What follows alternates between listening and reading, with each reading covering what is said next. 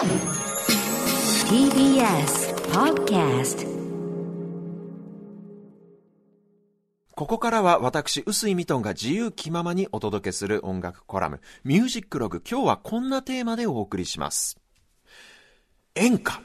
その音楽ジャンルとしての成立の歴史に迫る。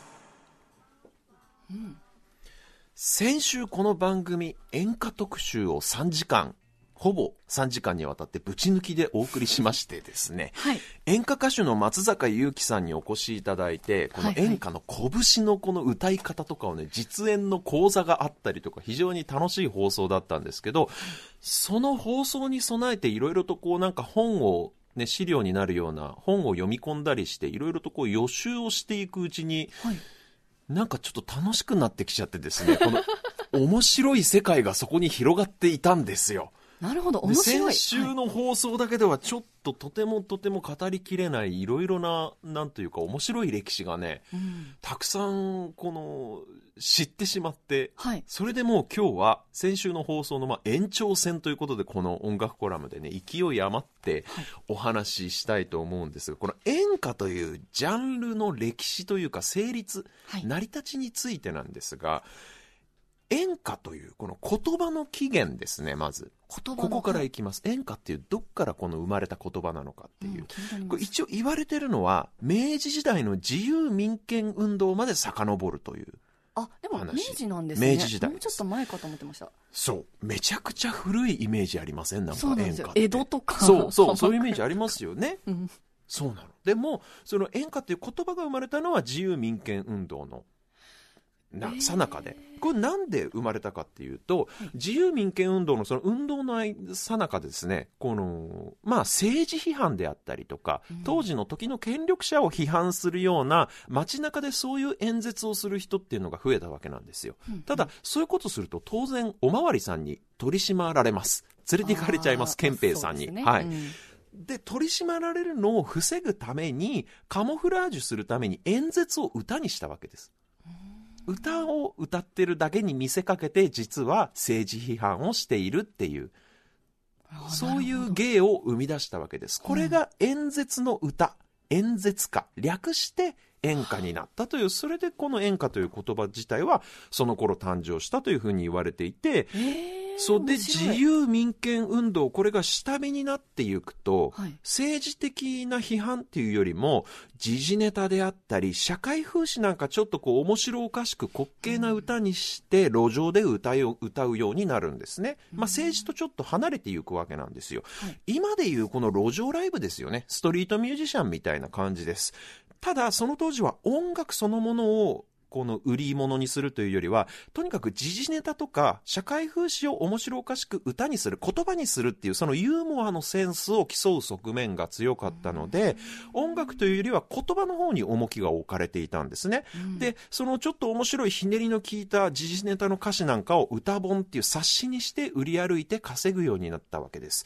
その歌本歌をその場で作って歌本にして売り歩く人たちのことを演歌師と呼んだわけですなるほど。はい。で、えーさらにこの演歌師と呼ばれる人たちが昼の街中の路上ライブだけではなくて夜の盛り場、つまり酒場ですね、はい飲み屋。うんで、えー風刺ソングを歌ったり、あるいはお客さんのリクエストに応えて、その当時の流行歌を歌ったりするようになるという、夜の街に進出してくるわけです。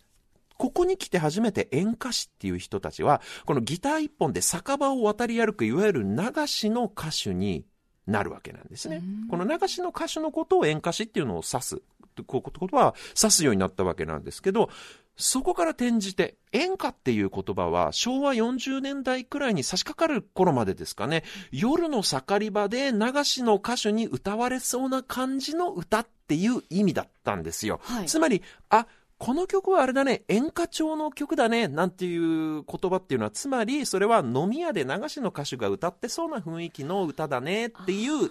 まあそのくらいの意味しか言葉としては持ってなかったんですね。それがなぜ音楽の一大ジャンルへと成り上がったのか。はい、気になりますね。今の感覚で言うとさっきも言ったようにさっきねきのこさんが江戸時代くらいからありそうって言ってましたけど、はい。やっぱりみんなちゃんと着物着て歌ってるっていうのがまず一つありますよねイメージとして。そうなんでそれとやっぱりの歌の拳ですよ、うんうん。あれってどっから来てるかってやっぱり民謡とか、はい。浪曲小歌とかその日本に昔からある伝統芸能の歌の表現技法がこう結構前面に押し出されてるもんだから、はい。それでやっぱ大昔からあるような音楽って特にその演歌のジャンルの成立の歴史をリアルタイムで経験してない我々くらいの世代より下の世代っていうのは、結構本当大昔からあるようなイメージがあるんだけれども、例えば朝日新聞で初めて演歌という言葉が使われた記事。これ何年かというと、はい。1964年ですえ、そんなに？来年は演歌っていうジャンルがブームになるかもしれないっていう記事が1964年にこの時初めて演歌という言葉がジャンルとして使われた。あそれまでさっき言ったようなう夜の盛り場で歌われそうな曲だよねっていう意味での演歌調という言葉はありましたが、はい。ジャンルとして演歌という言葉が使われたのはこれが初めて。64年って言ったらビートルズの「A Hard Day's Night」ですよ、つまりジャンルとしてはビートルズと同じ同い年くらいって考えてもいいかもしれないそうですよね。そして1970年の現代用語の基礎知識という辞典。はい。ね、これ毎年アップデートされる辞典。うんこれに演歌という言葉が70年代、70年に初めて載るわけです。つまり、え1970年代当時の現代用語なわけですよ、演歌っていう言葉は。ー面白いですね。割と最近じゃんっていうい。や、本当に。ね。で、もちろん、レコード産業っていう産業自体が花開くのがそもそもアメリカでは50年代、日本では60年代以降ですからね。そうやってレコード産業の発展とともに大衆文化として花開いていくっていうのは何もまあ演歌に限らずどのジャンルでもそうです。ロックもそうだし。うんね。だからまあそれも演歌も例外ではないということなんですけど、やっぱりその着物と歌い回しの印象があまりにその古来の日本からあるような イメージだから、ついつい大昔からあると思ってしまうんだけど、演歌っていうジャンルが。実は、やっぱりそのロックと同じくらいビートルズの同い年っていう。じゃあ、この着物と拳ってどのタイミングで演歌のこのジャンルに結びついたのかっていう話ですよ。よ。はい、これ、もともと戦前から戦後間もなくの歌謡曲の世界、流行歌の世界っていうのは、割と西洋の声楽を勉強した人が歌ってるケースが多かったんです。はい。庄司太郎さんとか、淡谷のり子さんとか藤山一郎さんとかね。それが戦後復興が進んで景気が良くなって、このレコード産業がどんどん大きくなっていく中で、レコード会社もさらなる人材発掘を頑張るようになるわけですよ。売れそうな歌手はいないか。うんうんいい声を持った、いい声でこの人々の心をね、引きつける歌手がいないかっていうのを探し始める。そんな流れの中で、三橋道也さんという人、この人ね、民謡出身なんですよ。もともと民謡歌手の人を、はい。この歌謡曲の世界に連れてきて、これが大ヒットするわけ。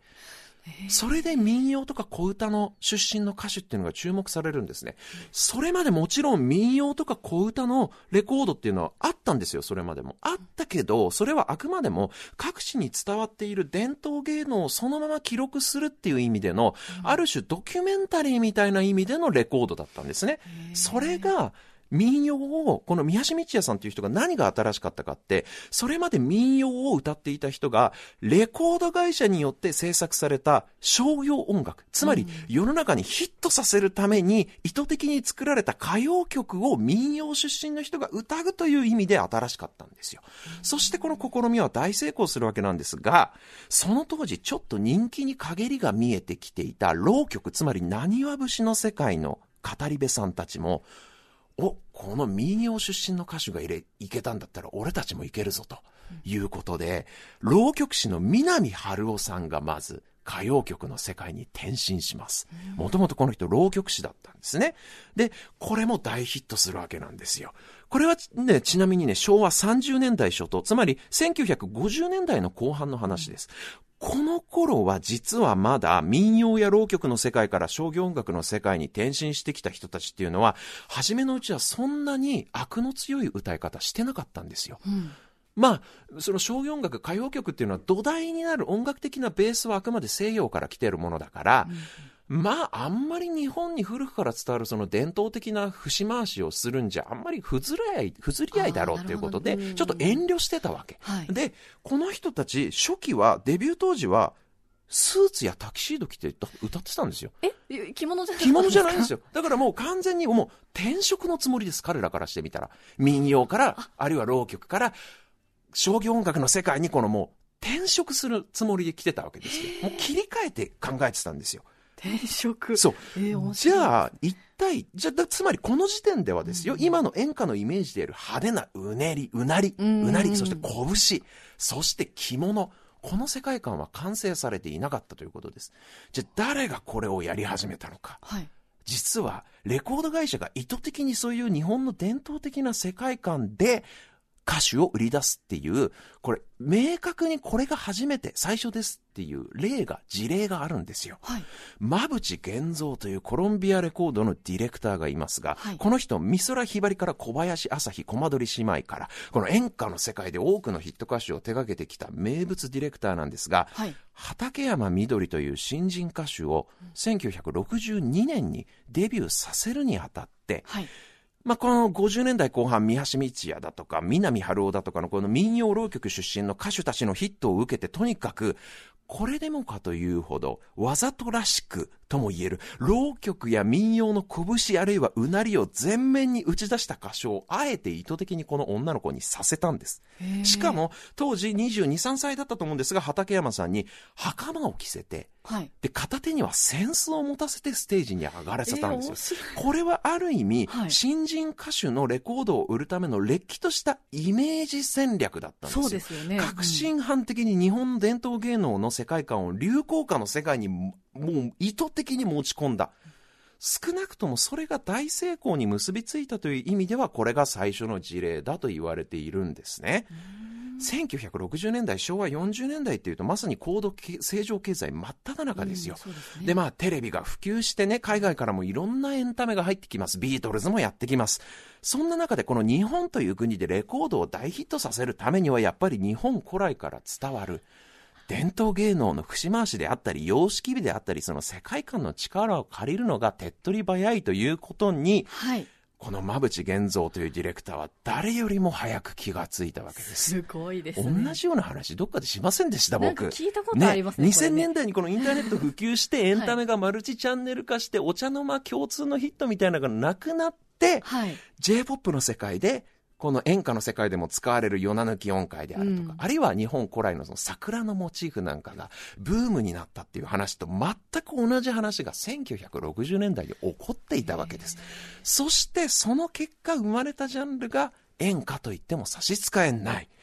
その後ですよ。五木ひろゆきさんの小説です。演歌という小説が、こう、大ヒットして。しかもその演歌という小説の世界観を体現するかのような藤恵子という歌手の登場であったり、この後、1970年代にかけてどんどん演歌としてジャンルが成立していく過程が面白いんだけども、今日のところはこれにて、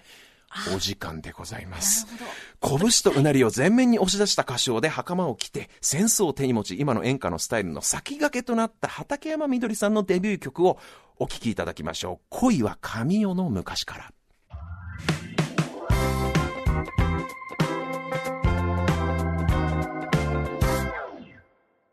お聴きいただいたのは、畠山みどりで恋は神代の昔から。先ほど音楽コラムの中で小林明さんを間違って小林朝日さんと読んでしまいましたが、これにわか知識ですからね。